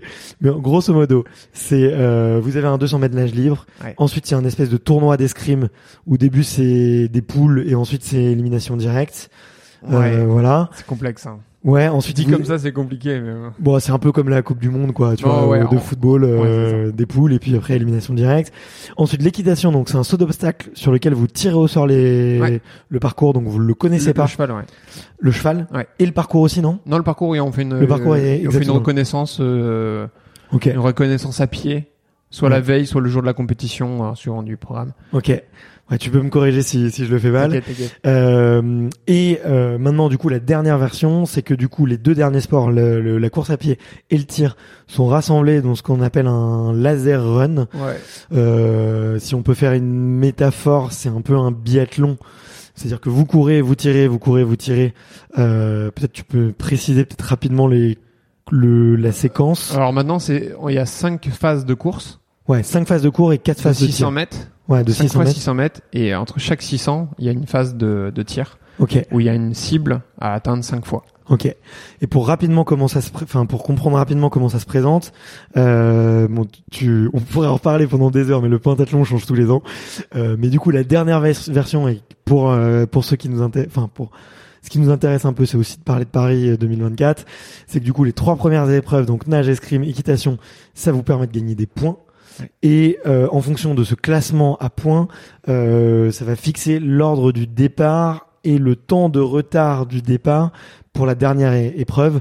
Et en gros, celui qui termine en premier la dernière épreuve à gagner. C'est une poursuite. Ouais, c'est une poursuite. C'est la poursuite du biathlon. ouais. Ouais, J'espère que c'était clair dans les explications. Ouais, ouais, ouais, c'était relativement Euh, à peu clair. près, Si euh, tu veux faire ça. une mise à jour, euh, maintenant tout ça se fait en une heure et demie. Ouais, exactement. Alors qu'avant c'était une épreuve par Une jour. Alors ça c'était au tout début, ouais. ça moi j'ai même pas connu. C'était une épreuve par jour, mais bon t'imagines bien que bah ça fait une semaine de compétition. euh, enfin, c'est un peu redondant et c'est compliqué. Tu vois, t'arrives Ouais, au jeu. épreuve très courte. Ouais. Ouais, enfin t'arrives au jeu. En fait, le, le, le CIO a dit, euh, bah en fait, euh, elle est chiante votre épreuve, euh, une épreuve par jour. Enfin, donc du coup, on a commencé à à condenser tout ça. Ça, au bout de certains temps, ça finit à apparaître sur une journée. Ok. Et maintenant, parce que le CEO était toujours pas content, parce que maintenant les jeux c'est télévisuel, il faut plaire, il faut que ce soit visuel. Et donc bah on est tout ça en une heure et demie. Ok. Ouais, donc ça devient là où, enfin, ça devient du coup une vraie épreuve où euh, le, la dépense énergétique était vraiment Ouais, ça- gérée, le stress aussi est vraiment à gérer Mhm. parce que euh, vous avez plus plus de temps faible quoi. Ouais, ouais. Ouais, plus de repos. Ok. Euh, bon bah, j'espère qu'on l'aura bien précisé. Et pour votre culture générale, euh, les grands pays. Alors la France euh, est vraiment une, une grosse nation montante. Ouais, ouais, ouais. Et historiquement, j'ai vu que la Suède et la Hongrie avaient gagné pas mal de médailles olympiques. Alors la Suède, je pense que c'était au tout début du patathlon moderne, Ok. quand euh, quand c'était réservé aux euh, aux généraux, enfin du aux officiers du moins. Ok, d'accord. Mais officiers sous aujourd'hui, parce euh, que c'est un sport militaire Ouais. et euh, ça s'est popularisé euh, et démocratisé un peu plus tard. Mais au début, c'est vraiment les, les officiers et Ouais. donc je pense qu'à ce moment-là, les Suédois euh, font partie des, des des grosses nations. ok, Mais euh, les Suédois, on les voit plus trop. ok, Donc c'est plutôt, euh, je dirais, Corée, Égypte, Hongrie. Hongrie, historiquement, c'est très très fort. ok. Hongrie, les Russes, on connaît les raisons. Là, on- bizarrement, on les voit un peu moins. Et, et France, ouais. Ok, Après, il y a quand même, chez les filles, Grande-Bretagne, ok. ouais, gros gros niveau. Chez les mecs, gros niveau, sport, mais c'est euh, un peu moins condensé maintenant. Parce qu'il y a quand même un champion olympique qui est euh, anglais. Ouais. Donc c'est pas anodin, mais euh, je trouve que c'est un peu moins fort euh, en, En termes de densité, Ouais, tu vois, il y a, y a vraiment deux mecs qui étaient au-dessus et euh, deux trois mecs et euh, alors qu'il y a des nations, euh, bah un Français, tu vois, globalement un Français. euh, Enfin moi j'étais sixième euh, sixième Français cette année. euh, ouais, je fais quand même des finales quoi. Ouais. Donc ça prouve ça prouve le niveau et, et ça tu peux l'avoir en, en Corée, en Égypte. C'est quand même Ouais. des, des grosses grosses nations quoi. Ok, ok, ok. Bah écoute, merci pour cette euh, petite touche culture. On l'aura précisé, on l'aura fait euh, vite fait et plutôt euh, plutôt de manière efficace. Euh, mais ouais, du coup, comment est-ce que tu fais pour euh, apprendre trois disciplines avec un objectif de 6 ans Tu vois, c'est quoi le, le, le guide? C'est quoi le playbook? Alors, bah, moi, j'étais très motivé. Je Ouais. prenais énormément de plaisir de par la, la structure dans laquelle j'étais où, euh, où, en fait, tu moi, je rêvais d'être ce mec qui doit aller en cours parce que t'as le double projet, tu peux pas, Ouais. enfin, on parle de patathlon moderne, tu vois. Je sais que j'en- je gagnerais pas ma vie directement avec ça ou de manière très compliquée. T'en as conscience dès le début? Ouais. Ouais. Moi, bah, mon, euh, j'ai une, une- une petite anecdote, enfin, juste une phrase qui m'avait marqué, mais m'avait fait plus rire, tu vois. Mais c'est Jean-Marc Bartoli, c'est euh, la personne qui m'a recruté euh, dans, dans le club, là, qui, qui m'avait dit, euh, j'a- j'avais pas commencé, hein, il m'a dit, euh, si un jour t'es champion olympique, tu rouleras en Laguna. Ok. Et là, tu dis, ok. D'accord. Et si t'es juste olympien, donc- ça sera en Clio. ne fais pas ça. En gros, c'est ne fais pas ça pour la fame et l'argent, tu vois. Ouais. C'est, euh, mais ça, je, honnêtement, pas du tout ma motivation. Pas du tout ma motivation première. Après, pour répondre à ta question, euh, là, on retrouve, euh, je pense, mes aptitudes euh, intrinsèques et talentueuses, tu vois, Mm. de, de vraie éponge. Je suis une éponge. Tu me dis ça, ok, je vais faire ça. Je sais, je, je peux pas forcément te dire que je comprends pourquoi tu me demandes de le faire, mais je vais le faire. Et après, je vois qu'il y a le résultat, je me dis ah bah c'est comme ça qu'on fait. Ok. Et donc bah très très rapidement, tu vois, même en natation, je me souviens euh, première euh, première euh, première compétition, c'est un 200 mètres nage libre. Je fais 2,09. Donc Ok. en soi, c'est pas c'est pas ouf hein, mais moi j'avais nagé vraiment, j'avais jamais vraiment nagé de ma vie, tu vois. Donc ça fait trois mois que je nage, deux mois et demi, trois mois. Je fais 2,9 et on fait un débrief à la fin de la compétition avec mon coach. Il me fait bah moi en fin de saison, je voulais que tu nages moins de 2,10. Ok. Et en deux mois et demi, je suis à 2,9. Et en et un an après, je suis à 2,0. Ok. Donc, euh, euh, donc, euh, donc, bah, juste le travail, ça c'est juste le travail. Après, il y a l'équitation qui est quand même, euh, plus, plus j'ai de recul et plus je me dis que c'est quand même assez ouf. c'est que donc j'ai- je suis jamais j'ai jamais monté à cheval. Ouais. Je commence à 18 ans. Je monte une fois par semaine et encore. Ok. On va dire trois fois par mois. Et on m'envoie sur un parcours euh, cinq mois plus tard. Ok. Sur un parcours d'équitation. Avec des cotes, alors je me souviens plus des cotes, mais on va dire entre euh, enfin 80 cm et 1 mètre. Ouais. Plutôt 80 cm que 1 mètre, mais euh, enfin c'est un parcours d'équipe quoi. Mais c'est déjà ça, ouais. Et je le fais. Hmm. Et, euh, et après, c'est en mode, bah, vaille, enfin, c'est parti, quoi. Et, euh, mais quand je parle à des cavaliers, ils en reviennent pas. Ouais. Ils en reviennent pas. Parce que, en plus, moi, ma toute première séance d'équitation, je me souviens, j'ai demandé à sauter. Je montais, j'avais pas d'affaires, j'étais en jogging, j'avais des chaussures de, de running, j'avais pas de bottes, j'avais rien. J'ai dit, ouais, c'est trop bien, est-ce qu'on peut sauter? Alors, on m'a regardé avec des yeux, tu vois, enfin, bon, on m'a mis, on m'a mis 10 cm, mais, euh, je sais pas, je, tu, tu, euh, tu ressens les choses, t'as envie, et, euh, et, euh, et c'est quand même assez ouf. Ryan Reynolds here from Mint Mobile. With the price of just about everything going up during inflation, we thought we'd bring our prices down. So to help us, we brought in a reverse auctioneer, which is apparently a thing. Mint Mobile unlimited premium wireless. Ready to get 30, 30, bit to get 30, bit to get 20, 20, 20, bit to get 20, 20, bit to get 15, 15, 15, 15 just 15 bucks a month. So, Give it a try at mintmobile.com slash switch. $45 upfront for three months plus taxes and fees. Promo rate for new customers for limited time. Unlimited more than 40 gigabytes per month. Slows. Full terms at mintmobile.com. quoi parce que c'est- rétrospectivement enfin monter enfin partir sur un parcours d'équitation sans avoir fait d'équitation et au bout de 5 6 mois. Ouais. ah franchement c'est C'est un peu du, c'est un peu kamikaze, quoi. ouais voilà. Franchement c'est un peu c'est pas inconscient parce qu'en fait t'as quand même un un test d'abord avant de partir. Enfin tu le fais à l'entraînement et euh, t'as un test euh, pour voir si t'es apte à le faire. Mais même ce test là il est un peu il est un peu biaisé quoi. C'est à dire que je me souviens ça s'était pas forcément ultra bien passé mais on m'avait dit ok bon euh, tu seras capable de faire un parcours je dis bon ok et j'avais fait sans faute Ok. et, euh, et fina- finalement, bah, tu tiens, tu tiens les délais qu'on t'avait fixés, parce que là, moi, j'ai vu que tu avais eu tes- ta première média- médaille internationale en relais en 2016, c'est ça? Euh, ou ouais c'était l'année des jeux l'année des jeux de Rio Ouais. euh, championnat du monde à Moscou et on fait troisième au championnat du monde Ok. On fait troisième derrière les Russes, euh, qui dont un a pris pour dopage euh, quelques temps après. Ouais. Mais ça, ça disqualifie pas l'équi- l'équipe? Non, non, il n'y a jamais eu de ah bah finalement c'est vous qui êtes deuxième ou ce genre de choses, tu vois. Bah, ça, de toute façon, c'est un sujet, j'en ai déjà parlé avec euh, Maxime euh, Maxime Beaumont, qui lui fait du euh, fait du kayak, tu vois, kayak en ligne et en sprint, et ça lui est arrivé plusieurs, enfin, un concurrent s'est fait euh, déclasser sur plein de trucs, et il me dit, euh, bah tu sais, on t'as pas le chèque, euh, t'as pas euh, les interviews, t'as rien du tout, donc on, Ah c'est tu reçois juste euh, un courrier. euh, au, au fait, euh, vous êtes plus troisième, vous êtes deuxième. Non, non, c'est Après, moi je le, enfin c'est pas que je le vis bien, parce que je trouve ça quand même bien dégueulasse. Mais je sais que c'est pas ça qui change ma carrière. Ouais. C'est ça qui me fait que j'avale plus facilement la pilule. C'est que voilà, je sais que on parle de pentathlon moderne. Troisième vice champion du monde, même même si j'avais été champion du monde, bon c'est pas la même chose, c'est pas le même titre, Mm. mais en soi, moi je sais que ça change rien à ma carrière. Ce jour-là, ça change pas. Ok, ouais. Mais c'était juste pour le noter quand même. Non, ça fait toujours, ça fait toujours plaisir. Et ouais, ouais, pre- première médaille, euh, première médaille, j'ai euh, 2016, euh, j'ai 24 ans. Ouais, j'ai 24 ans. Ok.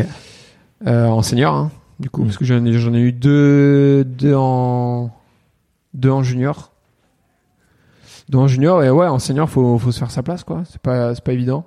Ok. Il y a une grosse génération. Alors, c'est des mecs de mon âge, globalement, mais qui ont commencé bien plus tôt que moi. Donc, je me retrouve avec un petit handicap que, je sais pas, enfin, ouais, ce, ce petit handicap-là qui fait qu'il y a une, bah, ils sont, ils sont solides, hein. Ils sont solides, et puis moi, j'ai pas le même background qu'eux. Donc, euh, c'est vraiment pas évident de faire sa place. Ouais. Après, il y a d'autres mecs qui prennent leur retraite sportive. Tout de suite, euh, bah, tu gagnes, euh, tu gagnes deux, trois places. Ouais. Mais, euh, mais pas évident, mais ça, ça met dedans, quoi. C'est, ça y est, c'est première médaille dans la cour des grands. euh. C'est pas forcément une étape, parce qu'il y en a qui arrivent à la, à la franchir sans passer par là, tu vois, mais c'est en mode, euh, hmm. Bon, vous m'avez pas envoyé pour rien, et je fais la médaille, et c'est cool, quoi. Ok. Tu vas pas à Rio finalement? Non, pas du tout. Je suis pas dans le collectif. euh, Non, comme je te dis, grosse génération Ouais. avec des mecs Vous êtes solides, nombreux. Et... des mecs solides et, euh, et je suis pas, je suis pas du tout dedans. Euh... Mais euh, mais je suis pas surpris, tu vois. Je suis même pas déçu parce que je sais que je suis pas apte à faire, tu vois. Ouais. Je suis pas apte à le faire. Là, je me dis, ok, imaginons, euh, imaginons, j'ai une autre nationalité, je pars au jeu, euh, bah, je fais pas de médaille. Ouais. C'est pas, c'est pas, enfin, j'y vais vraiment en mode, euh, bah, fais de ton mieux, fais de ton mieux, mais t'auras rien à la fin, quoi. T'auras- juste participé. Et dans ces moments-là, je me dis, bah, t'es comme je te disais au début, hein, Ouais. je pars pas sur une compétition si je sais que j'ai pas les moyens de, de faire Oui. une médaille et une performance, tu Bien vois. sûr. Bien sûr. Donc globalement, euh, aucune- pas de déception là-dessus. Puis après, je vous voyais bien, euh, je me souviens du du petit fascicule euh, 2016, objectif 2016 euh, Rio Rio. Je dis ok non, vous m'avez mis un peu des des paillettes dans les yeux, mais non, en 6 ans, c'est c'est pas que ça n'est pas possible. Ouais. Mais euh, c'est quand même très très compliqué. Ouais, ouais, bah après, tu sais, tu Surtout bien que, c'est les jeux sont en 2016, mais la qualif elle commence en 2015, tu vois. En 2015, il faut déjà être dans le Ouais, truc, faut il faut avoir déjà des- être parmi les meilleurs Français. Hmm.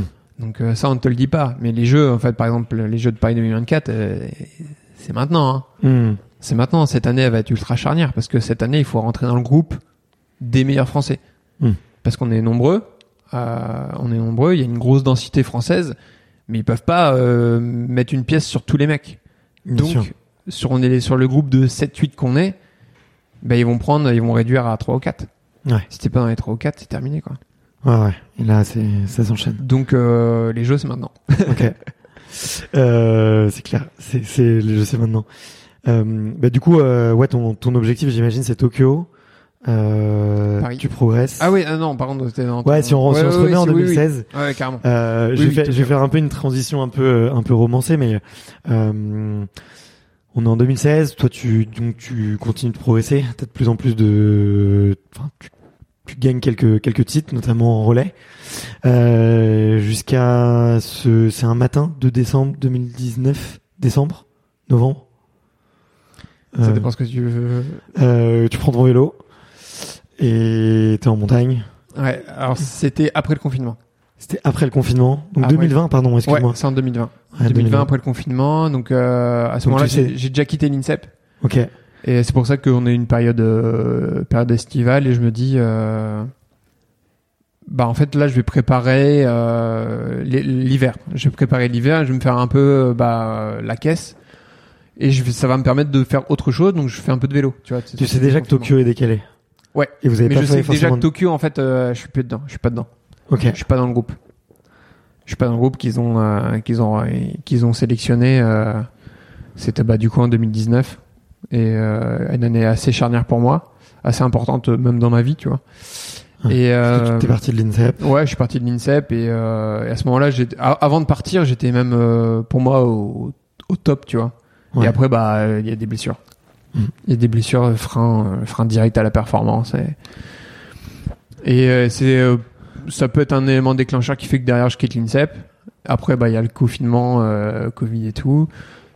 On sort du, du, du confinement. Là, je me dis, bah, je vais préparer l'hiver et euh, la partie hivernale qui est difficile. Et tout de suite, euh, bah, je vais pouvoir, je, je vais faire autre chose. Je vais faire du, un peu de vélo pour faire du long, pour faire de la caisse, faire de l'aéro, sans faire de choc, de course à pied, pour changer, pour varier. Et je rejoins un ami à moi que j'ai rencontré à, à Font-Romeu, Vincent Jeanne, qui est en équipe de France de short track, donc c'est patinage de vitesse. Ouais. Et euh, et euh, deuxième jour, donc c'est dans les Alpes, à côté d'Annecy, à Annemasse, à Annemasse. Et on fait une sortie. Et il reste euh, peut-être 10 bornes, tu vois. On a fait une bonne bonne sortie, très content. Et euh, on est dans une descente. Je prends pas spécialement de risque, tu vois. Je suis pas, je suis pas un fou de vitesse, je suis pas. Mais à un moment donné, il y a un virage en descente et je vois des graviers. Et ces graviers-là, ils me font. Oh tu sais, il y a un petit genre, oh, je vais glisser. Tu sais, genre, je vais déraper et, Mm. et je me redresse. Je me redresse et euh, et je vais tout droit dans un mur. Je vais tout droit dans un mur et je me je me casse la jambe. Tu te souviens du trajet de l'accident jusqu'à l'hôpital? Euh, je me souviens de avant, je me souviens du choc, je me souviens de, de l'heure qui a suivi. Ok. Et euh, c'était euh, c'était une heure très très compliquée. C'était Ouais. une heure très très compliquée parce qu'au début euh, c'est la douleur, c'est la douleur euh, insupportable. Enfin, je me redresse. Déjà, juste, je me redresse. Là, je, bah, en fait, j'ai hurlé pendant une heure parce que j'ai, bah, il y a une fracture, il y a une multiple fracture du fémur. Ouais. À l'endroit, donc le fémur, c'est globalement c'est l'os le plus dur du Mm. corps humain, et je l'ai cassé à l'endroit où il est le plus solide. Ok. C'est-à-dire le tiers supérieur au niveau de, en, en niveau de la hanche. Quoi. Et au début, euh, j'ai mon cuissard et je vois une petite bosse. Je vois une petite bosse sur le truc et il y a du sang. Enfin, ça, il y a une petite hémorragie. Et, euh, et je me dis, euh, ok, j'arrive pas à me relever. Et euh, je me suis euh, luxé la hanche. Tu vois, en fait, je me suis luxé. euh, mon, fémur est sorti de, de l'articulation. Moi, je m'arrête là-dessus. Bon, je hurle, je hurle. euh, mon copain est là, il m'a- m'appuie sur l'hémorragie pour arrêter le saignement. Mais je vois pas. En fait, le cuissard n'est pas déchiré, donc je vois pas. Il y a juste une bosse. Et euh, donc là, les scores arrivent progressivement, trop lentement à mes yeux, parce que c'était juste euh, la douleur. C'est, bah, on est une 10 sur 10, tu vois. hein, Ouais. euh, on me découpe le cuissard. Et là, je vois le truc et je me dis, ok, c'est pas une luxation. là, je vois que Ouais, c'est l'os, je euh, vois l'os mais- et je me dis, bah là, en fait, c'est cassé. Et là, boum. Là, il y a vraiment euh, coupure totale parce que je me dis, là, il y a fracture. Là, il y a fracture et tout de suite, c'est ma carrière. Hmm. Tout de suite, c'est le sport, c'est fini, les jeux, c'est terminé, arrête de rêver. euh. Là, ça a été vraiment euh, un moment très très dur qui m'a fait oublier euh, la douleur pendant un instant. Tu vois, c'est en mode, bah, c'est fini quoi. Hmm. C'est vraiment c'est fini. À ce moment-là, tu crois plus? Ah, j'y crois plus. T'es par terre À ce moment-là, j'y dans le camion des pompiers et tu crois Non, plus. non, non, pas encore. voilà, ils sont arrivés bien après, eux. malheureusement. Non, non, et donc du coup, bon, après, ouais, je te la fais courte, il y a les pompiers, il y a le SAMU, le SAMU me soulage enfin de la douleur, enfin, je suis shooté, je suis drogué euh, à mort. Ouais. Euh, là, j'ai des flashs, mais euh, je pars à l'hôpital aux urgences, je me retrouve, je me réveille dans une euh, bah, la salle de, de soins intensifs, branché de partout, euh, enfin... et il y a un mec qui arrive, donc le chirurgien, qui m'a qui m'a qui m'a opéré d'urgence parce qu'il y y avait urgence et qui me dit euh, dans mes souvenirs c'est comme ça que ça se passe euh, il arrive il se présente vite fait et, euh, au bout de 30 secondes il me dit euh, il y a de grandes chances pour que vous ne recouriez plus jamais de votre vie et Mm. c'est à ce moment-là j'ai dit dans ma tête non c'est pas comme ça que ça va se passer Mm. parce que même au moment où je me suis réveillé au moment où j'ai repris conscience donc t'es là dans ton lit hop, tu soulèves le drap, donc t'as un gros pansement et tu vois que c'est pas bon quoi. C'est pas bon. Et en fait, dans ce moment-là, en 5 minutes, j'ai dit yo, pas de- enfin, je vais y arriver. Ok. Je vais revenir. Je vais revenir parce que je suis pas le premier à qui ça arrive. Il y a des gens qui se battent contre des trucs qui sont encore plus durs. Enfin, des maladies, tu vois. C'est euh, moi, c'est mécanique. Hmm. C'est un os. C'est, euh, je vois pas encore la complexité du truc, mais je me dis c'est un os. Ça va se ressouder. Ouais. Et je vais y arriver. Au pire, ils vont mettre du plomb. Ouais, tu vois, mais je me dis, euh... Mm. et le mec me dit ça, je lui dis, mais non. Non, non, non, c'est pas du tout comme ça que ça va se passer, mec. Et je lui, euh, donc je me, par contre, je me referme, tu vois. Je suis, euh, je réponds, je, je le réponds pas, je le regarde plus, je le- Mm. parce que c'est pas, c'est pas ce que j'ai envie d'entendre, tu vois. En plus. Ouais. Mais au final, c'est ça qui me donne le déclic de bah tu non, je- presque ses paroles. ouais. Et je lui dis non, non, je vais te faire mentir, mec. T'es à ce moment-là, t'es t'es au plus bas. Bon, t'as l'air d'être- Non, pas de, tant que de ça. vouloir rebondir hyper vite, mais tu ouais, vois. ouais, pas tant que ça. Parce que même, euh, on me propose de voir un- une psy, la psy du, de l'hôpital. Ouais. Et euh, je dis oui tout de suite. Tu vois, je dis en mode, euh, en fait, je veux anticiper le côté post-traumatique. Ouais. Parce qu'à un moment donné, je vais y faire face. À un moment donné, je vais bader de, de ce qui m'arrive, de, de être remis en doute constamment, et je vais anticiper ça. Donc je me dis, ouais, ouais, je veux voir la psy et euh, savoir comment je vais devoir faire face à ça, quoi. Donc tout de suite, je suis dans un processus de, je vais revenir en fait. Ok. Ouais. Ça va être une question de temps. C'est quoi ta Je- source de motivation pour Pour revenir à ce moment-là? Me battre, juste moi. Ouais. Juste, euh, non, non, c'est pas comme ça que ça doit se terminer. Ok. Ma carrière sportive va arriver à un terme, mais c'est pas de cette manière-là. Ok. Ce sera quand j'aurai décidé, parce que pour différentes raisons de mo- moins de performance, plus de plaisir, ok, là j'arrêterai. Mais si je m'arrête là-dessus, toute ma vie, ça va être en mode, je suis peut-être passé à côté de quelque chose. Je- en fait, je l'aurais regretté. Ok. Je l'aurais vraiment regretté et je me dis non, non, non. C'est- Enfin, c'est pas comme ça. Je vais revenir, je vais essayer de revenir à un niveau qui sera peut-être moindre ou pas, Et à ce moment-là, je dirais, ok, je suis pas en mesure d'être performant. Ok. J'arrêterai. Mais tant que j'ai pas ça, hors de question que je m'arrête là-dessus. Ok. S'arrêter sur une blessure pour un sportif, je pense que c'est le pire. Parce que Ouais. c'est pas ton, C'est pas ton gré, ouais. c'est pas, c'est pas toi qui l'as décidé, tu l'as subi. Ouais, clairement. Et moi, je veux pas que ça se termine comme ça. Parce que je sais que je suis quelqu'un qui garde beaucoup de choses du passé, tu vois, beaucoup de rancœur, ce genre de choses, et du mal à, Hmm. et j'aurais du mal à vivre avec ça. Ok. Euh, T'y crois, tu t'accroches. Il y a un long, euh, il y a un long processus.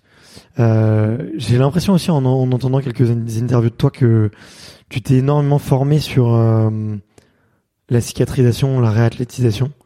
Que tu maîtrises bien bien le sujet de ta blessure et que tu la connais par cœur. Euh, J'ai l'impression que c'est un élément qui t'a aidé et au bout d'un an, tu te mets à la, enfin, tu t'intéresses, on va dire, plus fortement à la prépa mentale. Euh, qu'est-ce qui, qu'est-ce qui t'a poussé à t'y mettre? Alors du coup, euh, moi, il m'a fallu euh, six mois, de plus de six mois pour cicatriser, Ok. Voire même plus. T'as quoi exactement d'ailleurs pour euh, préciser peut-être aux auditeurs euh, Du coup, t'as fracture du fémur. Ouais, Multiple. multiples fractures. En fait, c'est des, miettes. J'ai des miettes et en fait, la complexité de cette euh, de cette fracture là, c'est qu'il y a beaucoup d'insertions musculaires Ouais. qui se font ici. Donc, il y a beaucoup de muscles qui sont endommagés. C'est-à-dire que en fait, j'aurais pété au milieu. Bon, en imaginant qu'il n'y ait pas de, de rupture de l'artère qui fait morale et tout, hein. juste euh, on pète au milieu en trois mois, trois, six- trois, cinq, trois, quatre mois, parce que c'est le temps de Tu cicatrisation. peux recourir. ou- Tu t'es debout, tu peux marcher, tu euh, la course sans doute pas, mais Ok. c'est rapide. Ça peut vraiment parce que c'est un os. Hmm. Donc une fois que c'est cicatrisé, ça bouge pas, c'est même encore plus solide. Tu vois, dès que tu touches au, au ligament, quand tu Hmm. touches au tendon, tu sais, c'est des c'est des fibres qui sont tout le temps mouvantes, qui Cartilage sont aussi. tout le temps en train d'être euh, utilisées, sollicitées. Et si c'est pas bien cicatrisé, ça repète. Ouais. Un os. Là, il y a en plus il y a une tige de fer dedans. Alors, je peux te dire que ça bougera plus.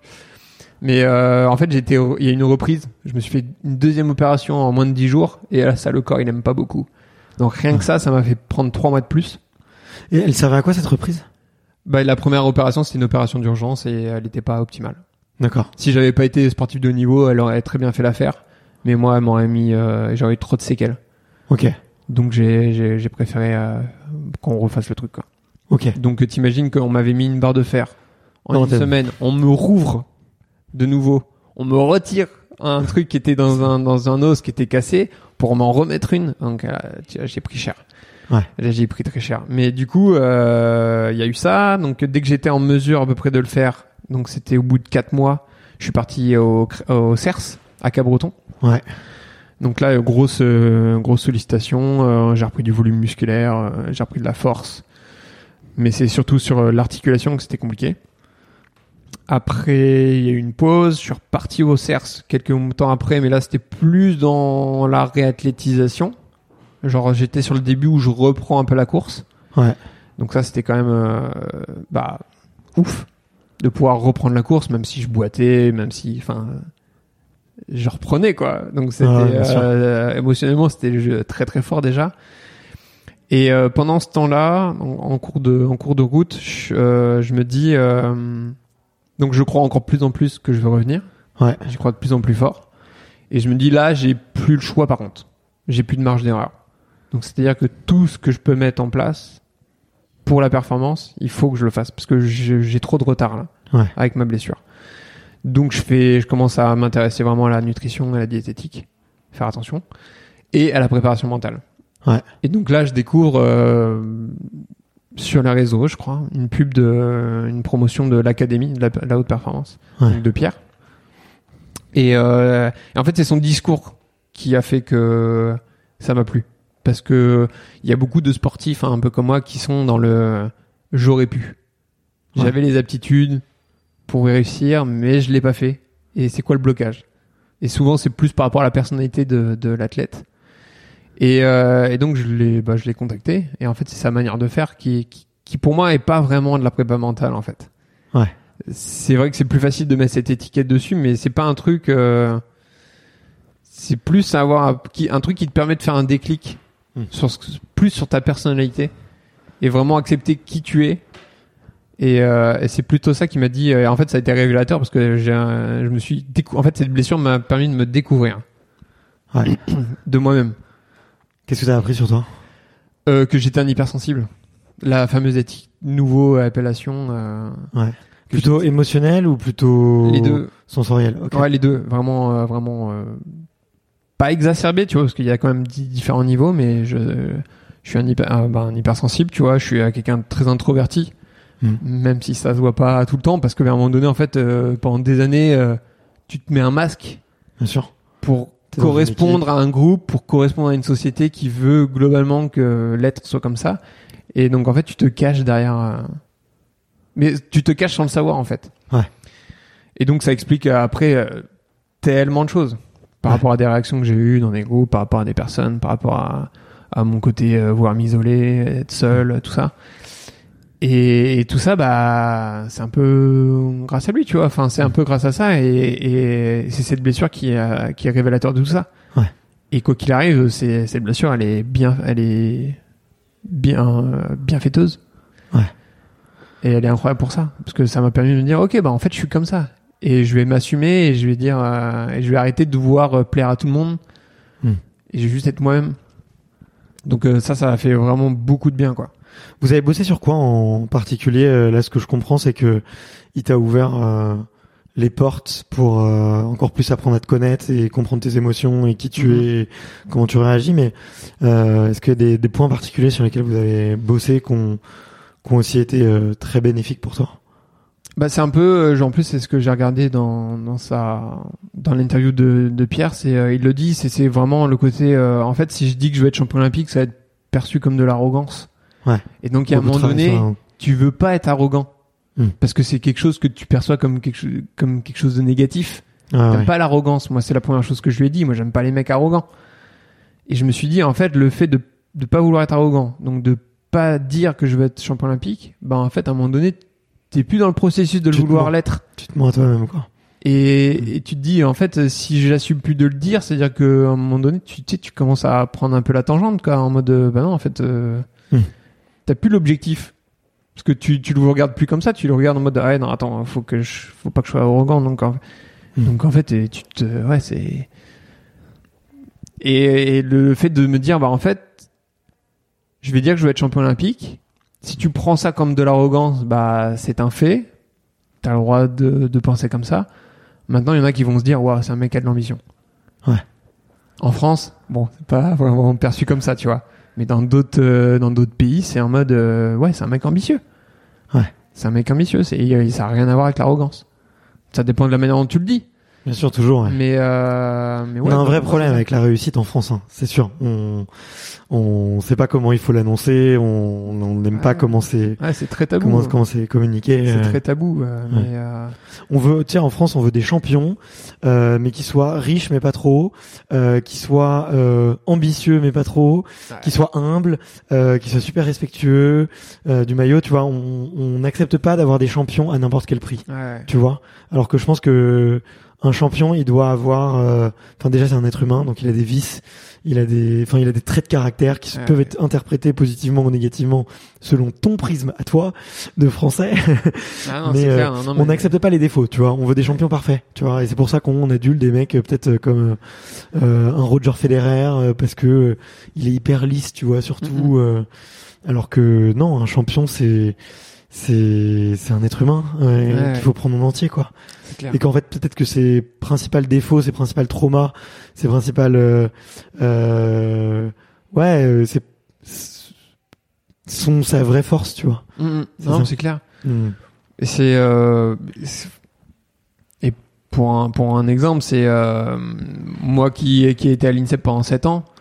C'est-à-dire que quand je regarde les jeux, globalement, je connais euh, 40 à 50% des personnes qui y sont. Ouais. Tu vois? Et il y a des gens, ils font des médailles. Et tout le monde les voit, les adultes, et c'est juste incroyable. T'es une médaille olympique, ok. Et moi, dans ma tête, c'est en mode, ouais, mais je, je sais comment elle est vraiment cette personne, tu vois. En- Ouais. Elle est en bien ou en mal. Et je me dis, là, les gens, ils sont en train d'aduler un, un mec. C'est la pire merde possible, tu vois, dans la vraie Par vie. exemple, ouais, c'est possible. Mais au final, enfin, on s'en fout. Hmm. C'est pas très grave. Mais du coup, tout de suite, tu vois, le- tu vois que le bon côté. Hmm. Et à l'inverse, t'as des mecs qui se plantent au jeu et tu dis, putain, ce mec-là, il mérite. Il mérite tellement. Mais de mon point de vue, En mode, bah justement, c'est un travailleur, c'est un besogneux, c'est le mec qui travaille dans l'ombre, il est là, machin, il revient de blessure, machin truc. Tu dis, putain, c'est ce mec-là qui aurait dû gagner. Ouais. Mais au final, la personnalité elle change. Enfin, c'est pas, c'est, on s'en fout quoi, d'une certaine manière. Bien sûr. Mais euh, ouais, c'est assez particulier quand t'es dans le monde du haut niveau et que tu vois les, les, les personnes. Et ça t'a pas justement justement le travail avec euh, Pierre, c'est pas ce qui t'a aidé justement à t'assumer. Euh, tu vois, dans le sens où bah effectivement, euh, ok, bah lui euh, peut-être que il, il parle comme un con euh, quand les caméras sont pas là et, et en dehors de la compète, mais euh, au final, bah peut-être que toi t'as pas envie d'être comme ça et et tu peux être qui tu veux en fait finalement pour euh, pour du temps que ça te permet de gagner quoi. Ouais, c'est ça. Ouais, ouais, globalement, c'est, enfin, moi là j'ai 30 ans, mais en fait, euh, je pense qu'il faut beaucoup de temps pour vraiment se connaître. Ouais. Alors que, euh, putain, j'avais l'impression de me connaître. Mais je pense que il y a toujours un petit truc, un- une petite parcelle de, à découvrir. euh, Ouais. Et, euh, et, et c'est cool. C'est cool d'une certaine manière de, de pas vraiment de pouvoir toujours gratter un peu de, de vraiment savoir qui on est. Mais globalement, euh, quand tu sais ce qui tu es, tu peux savoir vraiment ce que tu veux. Ouais. Et je pense que c'est plus facile d'avancer, quoi. Ouais, ouais, complètement, complètement. Euh, un an et demi, quasiment euh, jour, pour- jour pour jour, euh, après cette blessure, à peu de choses près. Ouais, ouais, ouais. Donc euh, blessure, euh, accident euh, 18 juillet 2020 et en décembre, euh, 17 décembre 2021, champion de France. Ouais, tu reviens. Tu peux raconter un peu cette course? Et alors, il nous reste pas beaucoup de temps, il reste une dizaine de minutes. Allez, on va essayer Mais, de euh, faire rapidement. Bah j'y vais, euh, j'y vais sans pression, quoi. J'y vais sans pression parce que Tu vas juste pour te faire plaisir. J'y vais pour me faire plaisir de fou. Je me dis, en fait, c'est la compétition, c'est ma première compétition depuis euh, deux ans, parce qu'il y a le Covid et tout. Qui, euh, on va voir ce que je donne, quoi. C'est un peu la, la compétition qui me dit, euh, bon, est-ce que t'as les, les armes euh, pour revenir? Parce qu'au fond de toi, t'as, tu meurs d'envie de revenir. Ah ouais. Ouais. Bah ouais. Donc il y a la partie humble qui dit on verra et la partie Non, mais c'est en mode, qui- en mode, c'est euh, si j'y arrive pas, c'est pas grave, et si j'y arrive, c'est bien aussi. Hmm. Tu vois, c'est ce côté euh, où en fait, il y a du positif partout. Tu vois, quand je te dis, euh, j'ai découvert plein de trucs grâce à la blessure, grâce à mon accident. Euh, tu sais, je me pose la question, est-ce que si, si c'était à refaire, est-ce que je le referais? Bah, euh, Hmm. peut-être que, en vrai, peut-être que oui, Hmm. de par tout ce que ça m'a apporté. Ouais. Parce que j'aurais pas évolué peut-être si j'avais pas eu cette, euh, cet accident-là. Et, euh, et donc j'y vais bah, un peu sans pression, mais avec l'idée d'être performant, tu vois. Enfin, Ouais, ouais. bon, en vrai, en vrai je viens pour gagner, tu vois. j'y vais pour gagner parce que euh, c'est au fond de moi. C'est euh, et, euh, et donc il y a les qualifications le, le samedi, ça se passe bien. Globalement, ça se passe bien. Je suis une très bonne escale. Enfin, oui, ça se passe bien. Donc je me qualifie le lendemain. Donc ça commence par l'équitation et là je me dis waouh, ça fait deux ans que j'ai pas fait un parcours quoi. Ouais. Je suis remonté un tout petit peu à cheval euh, de mon côté et euh, C'est pas flippant d'ailleurs pour la hanche quand t'as eu une grosse blessure. j'ai euh, passé le cap. Ouais. J'ai passé le cap à l'entraînement, mais j'étais. Euh... bah, tu- de nouveau, en fait, c'est l'é- l'équitation, c'est une épreuve assez particulière. Hein. C'est tu passes tout seul, tout le monde te regarde, tu vois. C'est un- Hmm. c'est une épreuve assez particulière. Et euh, je fais sans faute, il me semble. Oui, je crois que c'est sans faute, peut-être une barre, mais. Et, euh, et donc je me place euh, pour la finale et euh, et arrive la dernière épreuve du combiné. Et, euh, et bon, en gros, bon, pareil, ça se passe bien. Je dois partir 4 ou 5e, un truc comme ça. Et de base, je suis plutôt bon coureur. Et j'ai réussi à, à ressortir une course, tu vois. Ouais. À ressortir une course, je me souviens, euh, dernier, dernier tir. Donc, on part sur la dernière section, euh, enfin, dernière, euh, dernière phase de course. Il y a 600 mètres. Je, je sors deuxième du pas de tir. J'ai un, un, un autre Français qui sort euh, en même temps que moi quasiment. Donc, on est deux et trois euh, coude à coude. Et là, je me dis, euh, je bluffe et je pars à balle en mode euh, en mode je pars tout de suite Ouais. pour euh, pour essayer de casser le truc. Et euh, donc il tient pas. Il me laisse partir. Ou il ne peut pas me suivre j'en sais rien. Et en fait le fait d'avoir accéléré ça me fait remonter sur le premier. Ouais. et je me dis bon bah maintenant je vais le chercher tu vois. Et là alors que j'ai euh, mais j'ai j'ai trois mois d'entraînement dans les jambes. J'ai deux mois de, de course à pied dans les jambes. Parce que entre temps je me suis fait réopérer pour enlever un peu de matériel dans ma jambe On, on sait ça, on t'a retiré une plaque de alors, fer. Pas, euh, pas tout, non, juste le, oui, du cerclage. Juste Ouais. vraiment du tout petit matériel, j'ai encore. Ah, mais la- quand même. Enfin, mais du coup, il y a encore une partie où je suis trois semaines, euh, trois semaines sans rien faire, quoi. Ouais. Le temps que ça cicatrise, de pouvoir retourner dans l'eau et tout. Donc j'ai rien dans les jambes. J'ai pas d'entraînement, j'ai pas de volume, j'ai j'ai que dalle. Et je gagne. C'est quoi ta réaction après la ligne d'arrivée? Euh, je gueule comme un porc. Et trois mètres après, je m'effondre. Je m'effondre. En larmes Émotionnellement en larmes, je suis effondré. Parce que tout de suite, t'as, poum, flashback, accident, euh, hôpital, alité, douleur, doute, tout ça qui, pouf. Parce que du coup, j'ai réussi. Hmm. Je suis revenu, mes objectifs ou mes rêves redeviennent objectifs. Ouais. Je suis de retour dans le game, quoi. Et c'est en mode, euh, Enfin, c'est un truc que je devais me prouver à moi-même et même prouver un peu aux autres, tu vois, en mode, euh, je suis pas mort. Ouais. Je suis pas mort, je suis de retour. C'est important d'avoir de l'orgueil à ce moment-là, parce que je pense que on peut avoir tendance à s'enterrer. Tu vois, euh, notamment dans un sport où, comme tu l'as dit, il y a un gros groupe, vous êtes 7-8, vous êtes ultra performants, il y en a que 3 ou 4 à la fin qui... Ils peuvent prétendre au jeu parce que c'est peuvent- deux, euh, deux maximum. Moi, je dirais. Exactement, donc euh, mine de rien, même s'il y a un peu de collectif et que c'est important que le groupe vive bien, certains sport peuvent... individuel. hein. ça reste un sport individuel et certains peuvent célébrer, euh, tu vois, la non-qualification de, de l'un ou de l'autre. Euh, c'est important d'avoir de l'orgueil, tu vois, et Ouais. d'être... euh, Oui, parce que pour être tout à fait honnête, je pense que beaucoup de gens, euh, après mon, après, après le fait que j'ai quitté l'INSEP, m'avaient intérêt. Ouais. Rien que le fait d'avoir quitté la structure, on m'avait dit, ah, c'est bon, lui, il prend sa retraite. Donc il y avait déjà ça, il y avait déjà ça. Après, il y a la blessure qui est un an après quand même. Ouais. Alors là, c'est bon, c'est même pas il prend sa retraite, c'est lui, on n'en entend plus jamais parler. Et je le sais, hein. Ouais. Je sais déjà qui ait pensé ça, tu vois. Et revenir et les faire mentir.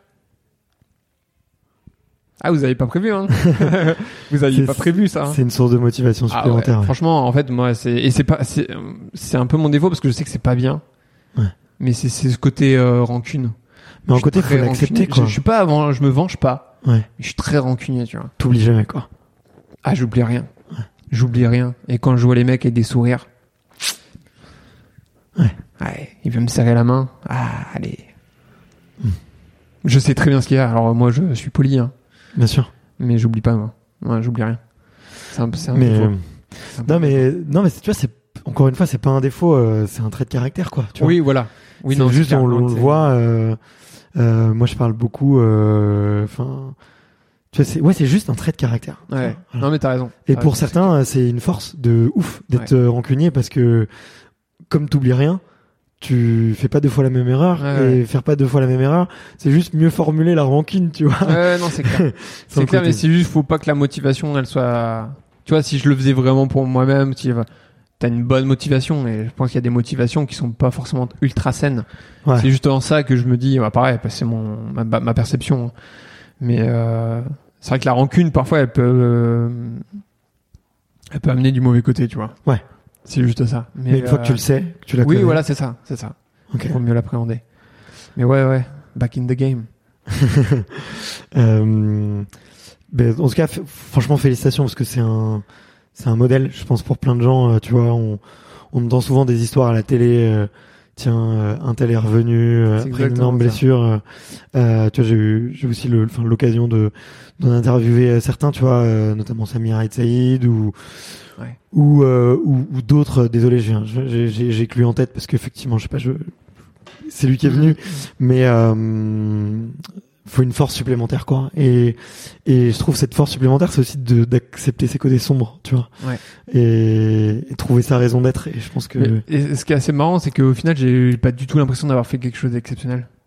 Hmm. Tu vois, c'est juste, bah, j'ai eu envie. tu es Et plus pour moi, c'était naturel. C'était naturel. Je veux dire, j'ai j'ai envie de revenir. Ok. Et ça s'est fait progressivement. En fait, c'était très très long. C'est un an. C'est super long, un an.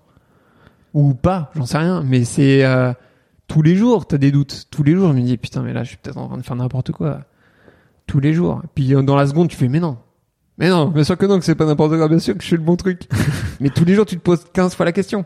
Ouais. Et 15 fois, il- si t'as pas la bonne réponse, enfin, du moins cette réponse-là, tu peux très bien dire, ouais, c'est bon, j'arrête. Ok. Et mais euh, c'est vrai que c'est vraiment avec du recul. Je pense que euh, je pense que j'en suis même pas encore là de me dire, euh, waouh, je suis revenu de ça quoi. Ouais. Je suis revenu de ça Pour l'instant, je l'ai pas parce que pour l'instant, c'est juste, euh, ça fait partie de ce que j'avais prévu de faire. Hmm. Donc, je suis euh, pas déçu, je suis pas content. Enfin, je suis juste, euh, c'est normal. C'est, c'est ouf. Euh, il nous reste trois minutes, parce qu'après, je crois qu'on va se faire chasser de, de la salle. Euh, Il y a une question que je voulais absolument te poser, c'est euh, si euh, demain, euh, imaginons ton, je sais pas, ton, ton meilleur pote dans le sport euh, euh, a une blessure grave, et tu, lui, tu dois lui donner euh, un gros conseil pour euh, bien se réathlétiser et, et revenir au plus vite, qu'est-ce que tu lui dirais? Moi, j'ai l'impression que je vais avoir un peu euh, le truc, enfin le, le le côté de médecin, tu vois, mais genre prends ton temps. C'est prendre son temps. Mm. C'est-à-dire que moi, quand je me blesse, je me dis, ça y est, j'ai plus de marge. Mm. J'ai plus de marge, mais j'ai le temps, mais je peux plus me permettre d'en perdre. Ok, plus droit à l'erreur. J'ai plus droit à l'erreur. J'ai plus droit. Donc c'est juste prends ton temps, ça va se faire. Si tu grilles les étapes, c'est mort. Ouais. Ok. C'est mort. Ça, c'est c'est juste que ça va, ça va repéter à un moment donné. Tu vas créer d'autres problèmes. Alors que si tu prends le temps de bien structurer les choses, de prendre ton temps, de de faire les fondaisons avant de bâtir quoi que ce soit, ouais, y a Ouais. aucun problème. Et si avec le temps tu peux y croire et c'est comme ça que ça continue. Ouais, et puis euh, par son temps et tout en continuant de bah de d'y croire d'une certaine manière. C'est euh, mais ça permet tellement de choses, tu vois. Enfin, il y a, il y a du bienfait, mais dans tout ce qui est néfaste et dans tout ce qui est mauvais, il y a, il y a, y a un bienfait incroyable Ouais. qu'on veut pas voir parce qu'on se dit là ce que je vis c'est pas bien.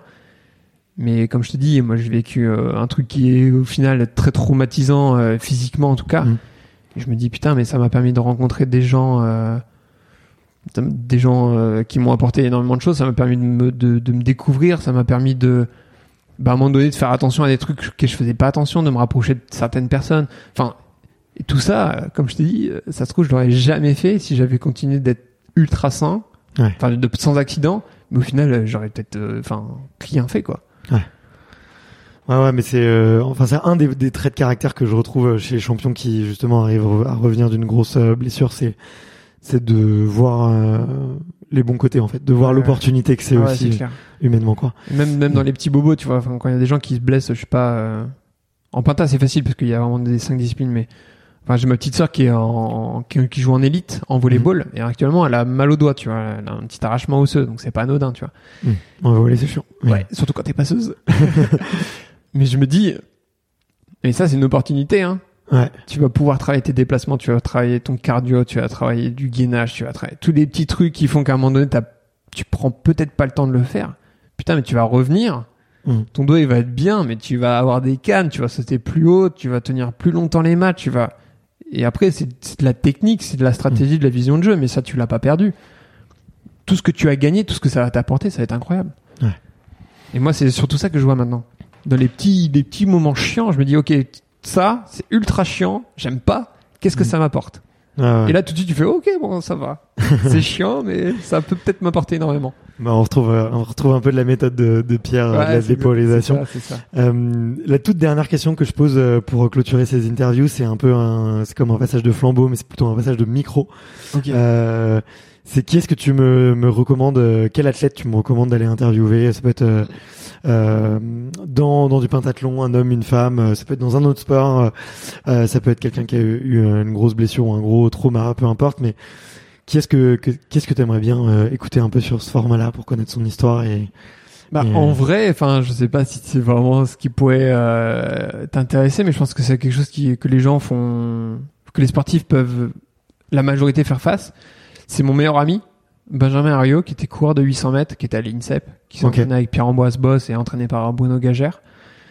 Et, euh, et c'est un mec qui a arrêté de prendre du plaisir, arrêté d'être performant, qui, qui a pris la tangente, qui a pris une, la voie professionnelle, tu vois. Ça s'est fait naturellement. Et je pense que des fois, c'est un peu tabou de, d'arrêter sa carrière. ouais, Tu vois, on attend, on attend quelque chose de violent. Alors que non, t'entends, lui il l'a préparé, l'a lui, lui, ça s'est fait un peu naturellement. Et puis c'est en mode, euh, je me souviens, il me l'a dit, euh, un jour, je suis parti en footing. J'ai fait 5 minutes, je me suis arrêté, je fais, putain, j'ai plus envie. Ouais. Et là. Et ça s'est arrêté comme ça. Après, il a pris, il a fait d'autres courses pour du plaisir, tu vois, mais, et c'est une perception de, d'une manière d'arrêter sa carrière. Ouais. Et euh, je sais pas si ça peut t'intéresser parce que ça fait un moment, ça fait un moment qu'il qu'il qu'il a arrêté maintenant, mais euh, je sais pas, je trouve ça, je trouve ça très lucide en fait. Ouais. Je trouve ça très lucide, très sain de dire ok, bah non, en fait, je crois, je crois que j'ai plus envie, j'ai plus envie de me faire mal. Pourquoi me mentir moi-même si je prends plus de plaisir, tu vois? Ouais, clairement. ouais. Et passer à autre chose. Je passe à autre chose. Bah écoute, je, je prends la reco, ça pourrait m'intéresser. euh, faut que je trouve un, c'est un Sinon, sponsor dans le thème ou En quelque off, chose. euh, en off, j'essaie de t'en dire euh, d'autres. Vas-y, ça marche. Euh, bah écoute, merci infiniment Alex. J'ai Bah, passé un super, toi. un super moment. pla- J'ai pris beaucoup de plaisir, tu vois, à découvrir euh, ton univers et et, euh, et réentendre ton ton histoire aussi, tes, tes propres mots. Avec plaisir. Et euh, bah écoute, euh, je je crois que cette chaise est en bois. Euh, Très certainement. je, je, je touche du bois pour euh, pour la suite et euh, je sais que la semaine prochaine il y a les championnats de France Ouais, exactement. ouais. donc à l'INSEP je sais pas si c'est ouvert au public mais Très certainement, euh, faut-il s'inscrire d'accord mais ça Parce peut qu'il y a, faut rentrer dans le portique de sécurité, tout ça, c'est l'INSEP, quoi. Ouais.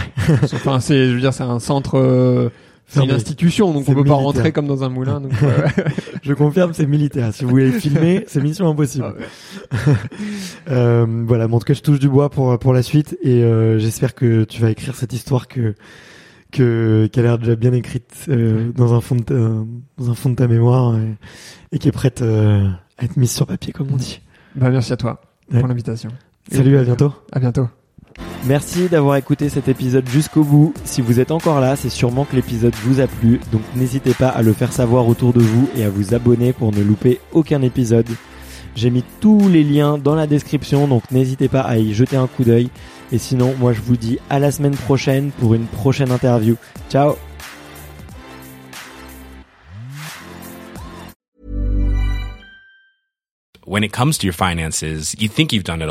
You've saved, you've researched, and you've invested all that you can. Now it's time to take those investments to the next level by using the brand behind every great investor, Yahoo Finance. As America's number one finance destination, Yahoo Finance has everything you need whether you're a seasoned trader or just dipping your toes into the market. Join the millions of investors who trust Yahoo Finance to guide them on their financial journey. For comprehensive financial news and analysis, visit yahoofinance.com the number one financial destination, yahoofinance.com.